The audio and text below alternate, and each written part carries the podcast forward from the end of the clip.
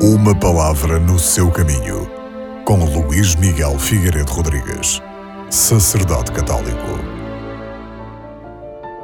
A segunda leitura que vamos escutar neste domingo é retirada da primeira epístola de São Pedro, mais concretamente do seu segundo capítulo.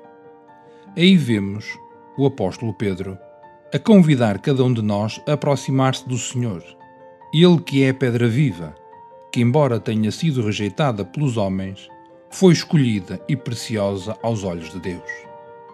E cada um de nós é convidado a ser a pedra viva que, juntamente com Cristo, construímos o templo espiritual que é a Igreja. Jesus Cristo, tendo sido pedra rejeitada pelos homens, que o fizeram passar pela paixão e morte, tornou-se, pela sua ressurreição, pedra viva sobre a qual foi construída a Igreja, o novo povo de Deus. Unindo-se a Cristo pela sua fé, cada cristão torna-se, por seu turno, pedra viva desse edifício espiritual. Embora de modo essencialmente diverso, fica cada um a participar do sacerdócio único de Cristo.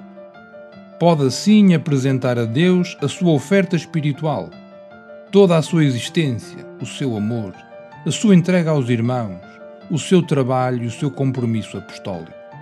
Cada um, pelo seu batismo, integra o corpo espiritual, o templo de Deus.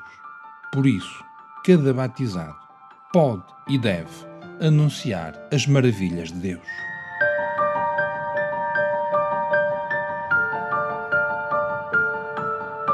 Uma palavra no seu caminho.